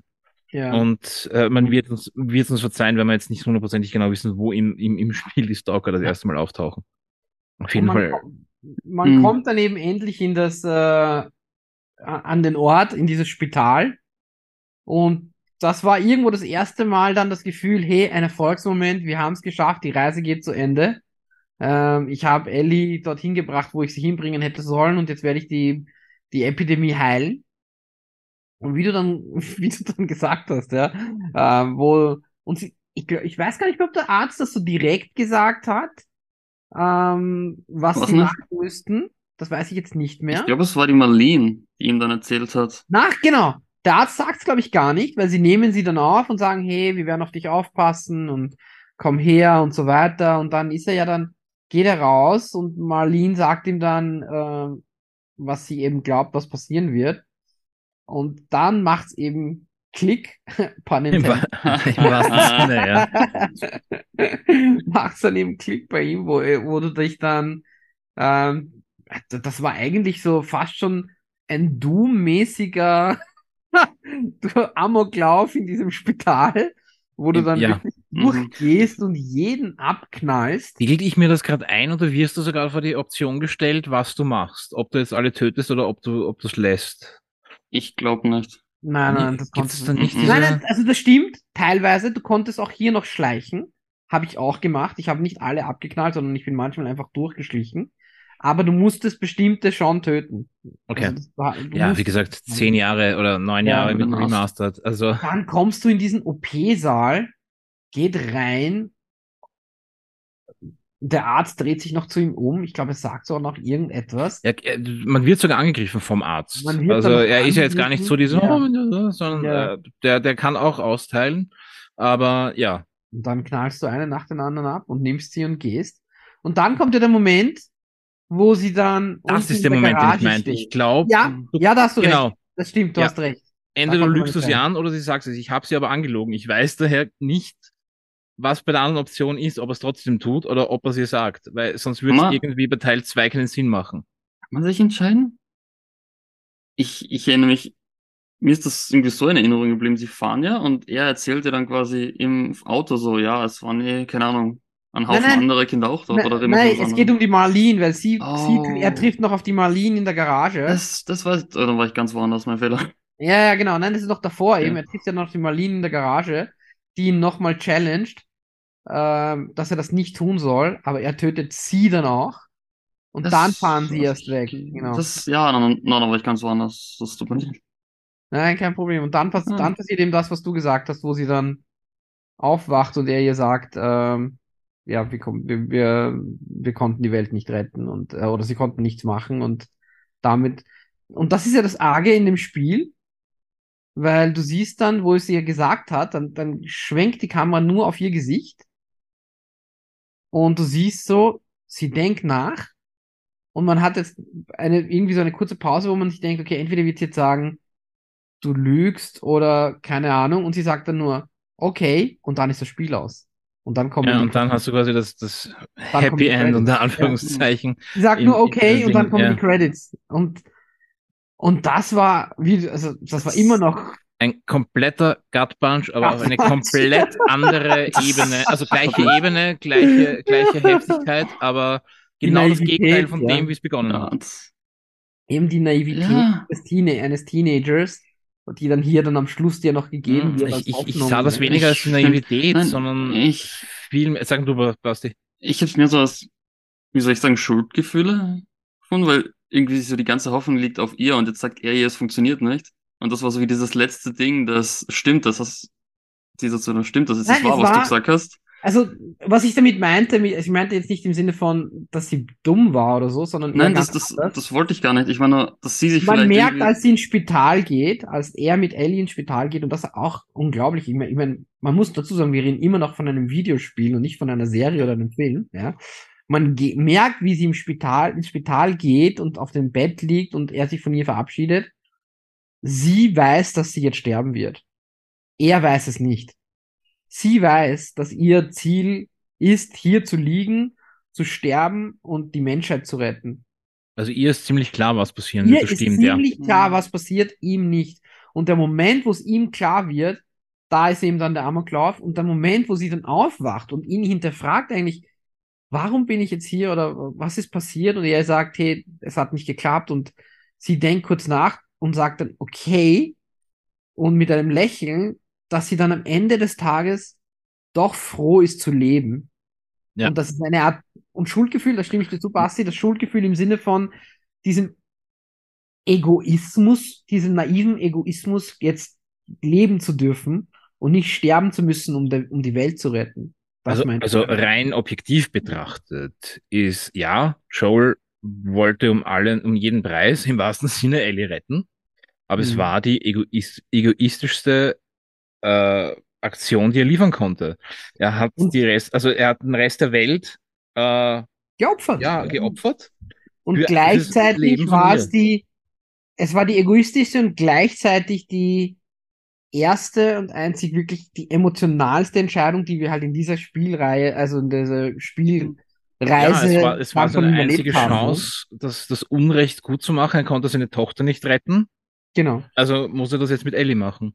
genau. Und ich glaube, bei Ellie, ja, der war ganz, also ziemlich klar, was der Preis dafür ist, dass sie quasi die Retterin, äh, der Savior of the World ist. Ähm, aber er hat ihren Frieden damit gemacht. Und ich denke mir auch, dieses Lächeln am Schluss von ihr, bevor die Endcredit-Scene äh, kommt, ähm, ist auch so ein bisschen, ich glaube, ist jetzt natürlich rein persönliche Interpretation und Meinung, so die Erleichterung dieser Last von den Schultern genommen zu werden. Genau, genau. Ja. Ich kann jetzt trotzdem leben und brauche Genau. ein schlechtes Gewissen dafür zu haben genau. und kann mein Leben leben. Kann mein Leben leben, genau. Ja, und das ist eigentlich äh, unglaublich, dass das jetzt eigentlich Oh. rein die Story war, die wir jetzt bis jetzt Das, besprochen haben. das Also macht sie noch viel schlimmer, echt? Ja, ja, also wie gesagt, na, alle, alle, die wissen, alle, die wissen, was na, kommt. Alle, die wissen, was Na, kommt, ist na, ich meine, das macht diese, diese letzte Konversation zwischen ihnen macht das für mich jetzt viel schlimmer, weil ich bin, ich habe das bis jetzt nie so philosophisch. Aber wenn man jetzt davon ausgeht, dass sie so erleichtert ist und dass das alles auf einer Lüge von ihm aufbaut, das Ja, ist was, das- und was das, was die Boah. Auswirkungen dieser Lüge sind, Ja, die werden wir dann 2 besprechen. Wobei, also es ist, ja, es ist jetzt nicht nur die Lüge, die Auswirkungen hat, das ist ja wirklich, das ist ja das Einzige, wo, wo wir jetzt, glaube ich, Teil 2 nochmal kurz anteasern werden, ist, ist, ist dann einfach äh, ähm, jetzt erwähnt, dass die, die Geschehnisse des letzten Drittels, des letzten, der, der letzten Letzten drei Drittels, Stunden ja, des Spiels ja, eigentlich eine riesen Auswirkung auf Teil 2 haben. die Basis für Teil was zwei passiert, wie ja. passiert. Ähm, und ja, wie gesagt, die Lüge von Joel, auch wenn er es für sie getan hat, führt zu Problemen, nennen wir es mal so, zwischen den beiden. das ist nett ausgedrückt. Ja, nicht? Ja. Und auch die Aktionen, die gebracht worden sind. Also es, es, es zeigt dann wieder dieses auf, jede äh, Aktion hat, hat Konsequenzen in dieser Welt. Also nicht nur in dieser Welt, überall. Aber es zeigt, zeigt wieder mal so aus. Hätte er sich anders entschieden, wäre vielleicht vieles ganz anders gekommen. Oder hätte er sie nicht belogen, ähm, wäre vielleicht auch alles nicht so ausgeartet in Teil 2. Weil, wie Ja. gesagt, Mhm. dem wollen wir so, so viel Zeit geben, wie ähm, benötigt, weil ihr merkt schon, wir haben jetzt, Ja. lasst mich, lasst mich mal kurz auf die Uhr schauen. Also wir haben jetzt schon mehr als eine Stunde eigentlich nur über die Story gesprochen und Philosophie. Genau, das wollte ich eben auch gerade sagen, weil wir müssten eigentlich auch nochmal auf das Spiel eingehen. Ja, also, ich meine, was was ist- waren, Hm. Ich, ich glaube, wir haben es ganz, wir haben es recht schlau gemacht. Also wir haben jetzt die Serie immer wieder schon einfließen lassen und äh, also Kenner von nur des Spiels und der Serie, ähm, seid uns nicht böse, aber wie gesagt, es ging gerade nicht anders. Also wir sind natürlich von von Spiel in die Serie gesprungen und Serie wieder zurück, weil es einfach wirklich eine verdammt gute Umsetzung ist. ja, Und man muss ja. halt auch den Mhm. Serienmachern und äh, man, man muss so ehrlich sein. Wäre dieses Spiel nicht so gut geschrieben, wären die Charaktere nicht so ausgereift und diese Story so gut, wie sie ist, wäre die Serie auch nicht so gut. Ist einfach so. Dann hätten Genau. sie auch nicht eine Folge drei mit dieser Geschichte von Bill und, und, und, äh, soll ich sagen, Bill und Ted, wie geht's mir? Ähm, Fred. Frank. Frank, Frank. ja, ich war nah dran. Bill und Frank so emotional erzählen können, weil es einfach den Aufbau dazu schon gab. Genau. Es ist einfach, äh, wie gesagt, man darf The Last of Us nicht als, als, als Zombie-Apokalypse-Spiel sehen. Es ist halt wirklich, ja, so kitschig es klingen mag, da, da, da geht's um be emotionale Beziehungen zwischen, ich, ich kann jetzt nicht mal sagen zwischen äh, Vater, Tochter, weil es sind so viele Personen, so viele die emotional, ja. ja. Und egal wie man es, egal wie man es dreht und wendet, ich denke, jeder Spieler wird da mindestens einen, einen Charakter finden, wenn nicht mehr, der irgendetwas macht oder erlebt, mit dem man sich reflektieren kann. Und das ist halt unglaublich an der Story. Und was du sagtest, ja, die Serie wäre nicht so gut ohne diese Spielvorlage. Gleichzeitig muss man erwähnen, sie ist noch mal besser aufgrund der Tatsache, dass der gleiche Typ, der das Spiel gemacht hat, auch in der Serie involviert ist. Ich denke, das macht einen sehr großen Unterschied im Vergleich zu vielen anderen Adaptionen, ähm, die, die das sicherlich hier noch eine Rolle spielt, dass Neil Druckmann auch wirklich hier selber mit, mit an Bord ist. Ich denke mal doch, das ist dann so wahrscheinlich so ein bisschen so diese Director's Cut Möglichkeit. Genau, Ähm, einfach das, was er im Spiel vielleicht nicht so verwirklichen konnte, weil es einfach, genau, du bist halt einfach gebremst oder eingeschränkt, Genau. wenn es um ein Spiel geht. genau. Und in Film oder TV oder Stream, nenn es jetzt wie du willst, komplett egal in welcher Form.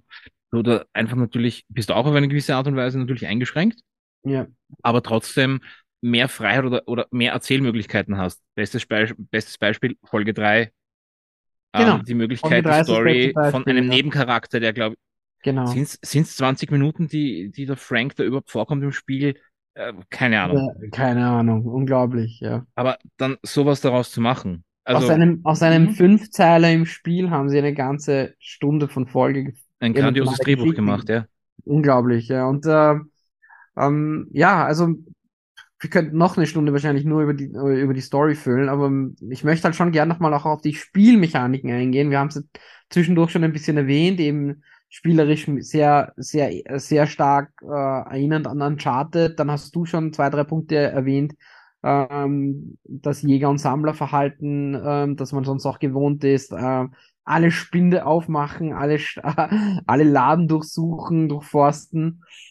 Und trotz der Tatsache, wo man sagt, okay, eigentlich ein lineares Spiel, wo man sich mehr auf die Story konzentriert und äh, schlauchförmig sich durcharbeitet, hatte man noch immer wieder ähm, äh, den guten Begleiter in Form einer Werkbank, äh, wo man dann seine Waffen immer wieder upgraden konnte. Und da das handwerkliche genau. Geschick von Mhm. Joel noch reingeschmissen ins Spiel, dass er sich da hinstellt und, äh, und seine, seine Waffen pflegt. Und das fand ich schon cool irgendwie. War das nicht auch, man konnte irgendwie so, so, so N- Nagelbomben bauen? Ja, ja, und ja, man konnte ja dann Anleitungen finden, Ja, genau, die genau. dir Es dann die ja. Möglichkeit gaben, neue Waffen zu bauen. Und das war, das war schon cool. Das war schon cool. Also ganz ehrlich, ich kann mir, ich kann, ich glaube nicht, dass ich bei dem Spiel gerade mal 12 oder 16 Stunden gebraucht habe. Ich habe da fix meine 20, 25 drin verbracht.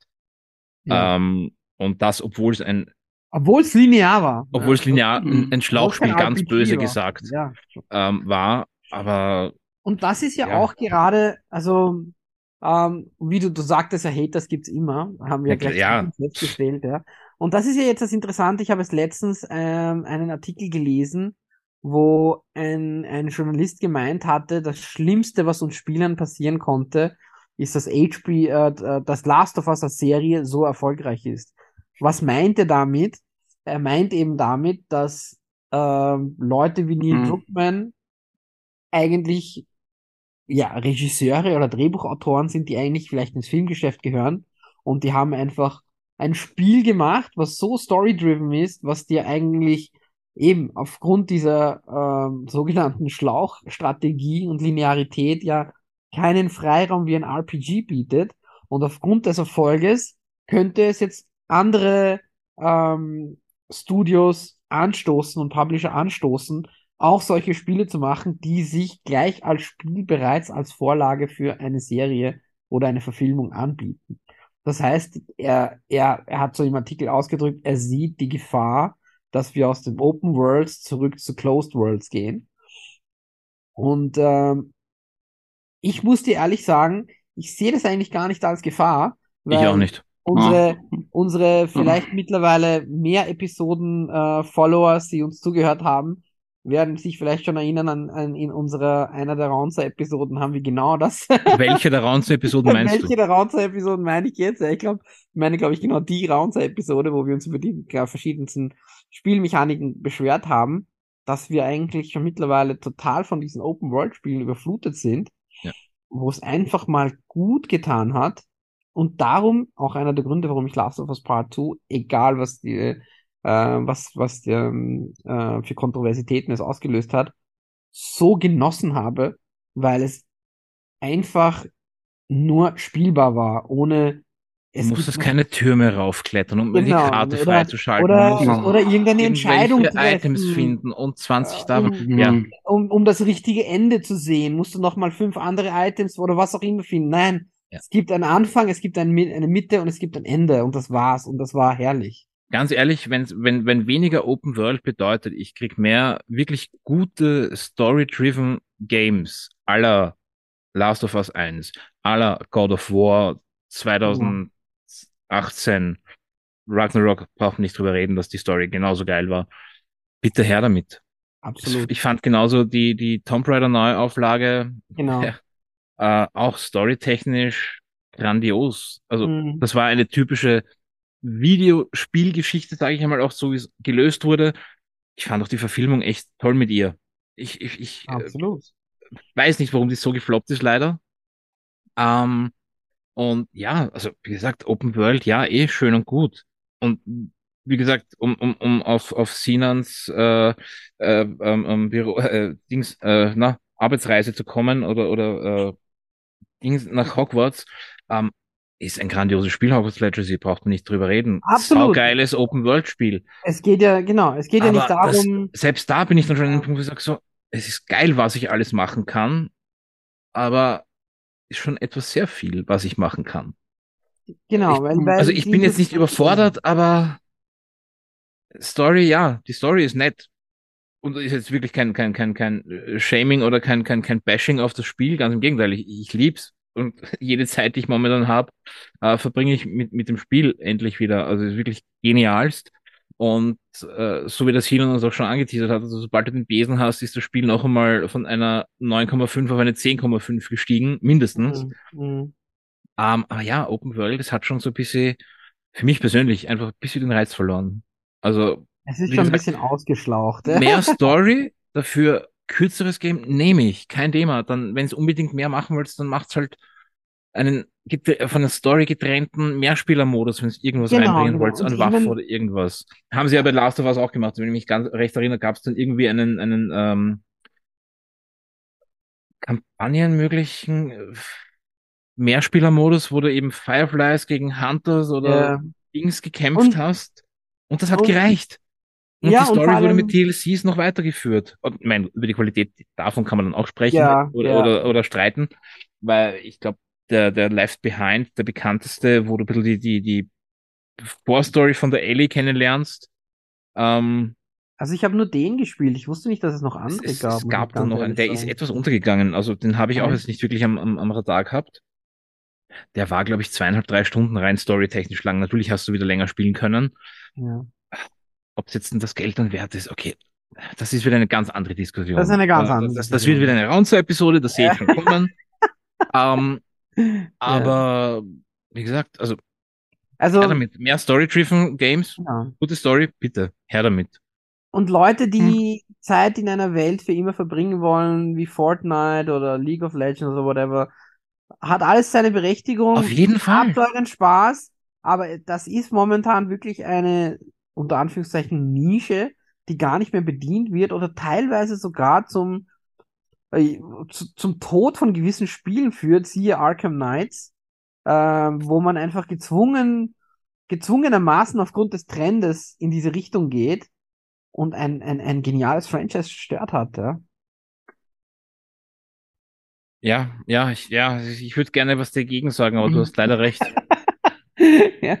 Also, äh, Obwohl gerade ja. gerade jemand, der, okay, das muss jetzt sein, es tut mir leid, Adnan, aber gerade jemand, der bei Sony arbeitet und darüber spricht, wie man Franchises zerstört, ja. ich sage jetzt nur Spider-Verse und Co. Das ist, ist schon mutig, aber auch das wird eine andere Ah, Folge ja. werden. Also, ja, definitiv, also definitiv. Ich denke mir, und das ist, glaube ich, was Last of Us Part 2 gezeigt hat, indem es als eigentlich lineares Spiel ähm, diesen Erfolg hatte, dass es wirklich, dass uns das einfach fehlt. Seien es die Nathan Drakes, die Lara Crofts, all das, das ist wirklich das, was fehlt. Und natürlich, wir haben es in der God of War Folge versprochen, oder wir, ihr werdet das hören, wenn, wenn äh, je nachdem, welche Reihenfolge ihr es hört, dass God of War diesen Sprung geschafft hat, trotzdem ein gewisses RPG zu werden, aber in einem Maße, sage ich, was, was, was, was erträglich ist, sage ich jetzt mal so. Ja. Auf jeden Fall. Und wie gesagt, wir waren, wir waren wirklich von der Tiefe der Geschichte von God of War überrascht. Die die Ja. ersten, die die erste, also die, die ich sag, ich nenne es jetzt mal die, die, die griechischen Jahre Die ähm, Jahre, für, ja. für uns auf Lager hatte, ähm, das wir Mhm. erst bei der Recherche gemerkt haben. Ähm, also eigentlich war, war, war das immer schon da. Ich glaube, dieser Hack-and-Slay-Anteil bei den Spielen und die Brutalität hat das dann einfach etwas überdeckt. Und Mhm. gerade bei dem 2018er dann äh, war da einfach der Fokus auf der Story. Und ja, war dann ein, ein grandioses Spiel. Und um wieder zurückzukommen und den Bogen zu kriegen zu Last of Us, ich fand dann, also Teil 2 ist dann schon fast schon ein bisschen too much Story. Mir, ist klar, was damit versucht wurde zu erzählen Mhm. und zu erklären. Mehr Das dazu dann in, in, in, in Folge, Genau. also in Folge 2 oder in der Folge zu The Last of Us 2. Weil so gut auch gemeint ist, man kann es nur noch übertreiben. Sie haben sich dann ein bisschen zu ernst genommen, ja. Das war dann wieder das, das, das Thema, ich glaube, der Neil Truck, Duckman, Truckman, er wollte seine Story erzählen. Und das Problem ist, es ist halt trotzdem nur unter Anführungszeichen ein Videospiel. Genau. Und er war eingeschränkt. Wenn du das Ganze in einer Serie mit, keine Ahnung, zehn Folgen, mit einer Folge ein, eineinhalb Stunden machst, kannst du die Story grandios erzählen, so wie er das wollte. Mhm. Im Videospiel, Mhm. naja, da hat er halt ein bisschen ins Hornissennest gestochen. Aber wie Mhm. gesagt, dazu mehr dann in, in, in äh, Episode 2, äh, nennen wir es wie auch immer. Ähm, gibt's noch irgendwas, was ihr unbedingt loswerden wollt zu The Last of Us? Außer auf jeden Ich- Fall Spiel, Spielempfehlung und Serienempfehlung für alle, die es noch nicht kennen. Ich denke, Basti, du. Ah, oh, ich habe, sorry, ich habe das, gen- du redest noch weiter. Nein, nein, geht schon. Ähm, Nicht immer. ich, wollen wir jetzt irgendwie wirklich zum Abschluss kommen? Ich habe euch was mitgebracht. Oh ja, jetzt kommt der Streber raus. Ähm, ähm, an alle Zuhörer, ich halte in meiner Hand meine vorwissenschaftliche Arbeit aus der Schule. Und Thema meiner Arbeit war The Last of Us. Und zwar, was ich finde, was auch einer der größten Punkte für das Spiel war, die gerade am Anfang beim Marketing und generell ziemlich viel Aufmerksamkeit erregt haben, war ja, dass die Infektion keine mehr oder weniger 0815 Zombie-Infektion war, sondern dass es wirklich basierend auf ähm, Pilz in dem Fall war, den es in echt oder den es in der echten Welt auch gegeben hat. War zumindest eine Hm. Sache, die mich ganz extrem fasziniert hat am Anfang und deswegen habe ich dann meine VWA in Biologie auch über diesen Pilz geschrieben Okay. und das war ja also auf jeden Fall echt zumindest ich weiß nicht wie ihr das mitkriegt habt am Anfang oder generell über das Spiel, aber das war einer der Punkte, die für mich am allermeisten ausgestochen sind. Also ich musste ganz ehrlich sagen, ich fand es von Anfang an sowas von ekelhaft. Allein, diese, diese, die, allein dieses Video oder die, diese, dieses kurze, ähm, ich glaube, es war in einem Trailer, oder sie haben es als ersten Trailer verpackt, eben dieses Video aus einer, das war sogar aus einer Naturdoku, wo du eine Ameise siehst, in der oder durch die dieser Pilz wächst und die dann ganz abstruse Bewegungen macht, aber nicht von sich aus, sondern eben durch den Pilz. Ja, Mhm. Fotos. Für, für, ja, für die Zuhörer, Basti Ja. hält gerade die Fotos von seiner Arbeit. Es ist so widerlich. Und Das ist, kann man so sagen, ja. Das ist ja, wirklich. was- überhaupt was Viren, war kein schöner Anblick. Pilze, Sporen. Es ist, ich bin, ich, ich bin jetzt kein, kein, kein. Äh, Was war die kein, Erkenntnis dann aus deiner wissenschaftlichen Arbeit zu diesem Pilz? Was Ähm, widerlich ist. was das und da die, die grundsätzliche Idee von meiner Arbeit war, dass ich die, dass ich mir quasi anschaue, wie der Pilz im Spiel funktioniert und dann Mhm. anschaue, ob das vielleicht im echten Leben möglich wäre. Äh, Okay. absolut wahnsinniges Thema, wenn man Also die Frage, ist, die aber, Frage muss jetzt kommen, Basti, das ist hoffentlich klar. Was war denn die Note dafür? Ähm, ich habe einen Zweier gekriegt, Na, aber nicht, nicht, weil meine Arbeit schlecht war, sondern wegen meiner Arbeitshaltung. Ich habe meiner Professorin damals hoch und heilig versprochen, ja, ich schicke jede Woche so ein, zwei Seiten und wir können das Oh. drüber gehen. Effektiv habe ich sie am Abend vor der Abgabe das erste Mal gezeigt. Das kommt mir okay. gerade sehr bekannt Und das vor. war dann der Moment, wo sie zu mir gesagt hat, ähm, an Einser kriegst du auf das sicher nicht, mir egal wie gut das ist. Oh, okay. Ah ja, da hast du ein Ego beleidigt. Aber das Ja, ist ein äh, guter Punkt, den du noch äh, da bringst mit dem Pilz im Spiel, weil ähm, im Spiel wird ja die Krankheit durch die Luft übertragen, wo ja dann immer diese, Also durch diese, ein- also durch Sporen, ne? Das haben sie ja in der Sporen Serie absi die- absichtlich abgeändert. genau, weil die müssten ja dann die ganze Zeit in Gasmasken um Ja. rumlaufen. Das wäre ein bisschen traurig gewesen. ich finde, dass sie es in der Serie aber wirklich gut gemacht haben. Also, Aber wie genau, sich die Infektion sie hatten den- verbreitet. Das, Sie haben den gleichen Ansatz der Realität gewählt, wo sie ja dann eigentlich diese globale Erwärmung mit ins Spiel geworfen haben, wo ähm, dieser Wissenschaftler zu Beginn ja sagt, doch was wäre, wenn die Welt sich weiter erwärmen würde? Äh, was würde dann passieren mit diesem Pilz ähm, oder mit dieser, mit dieser Krankheit?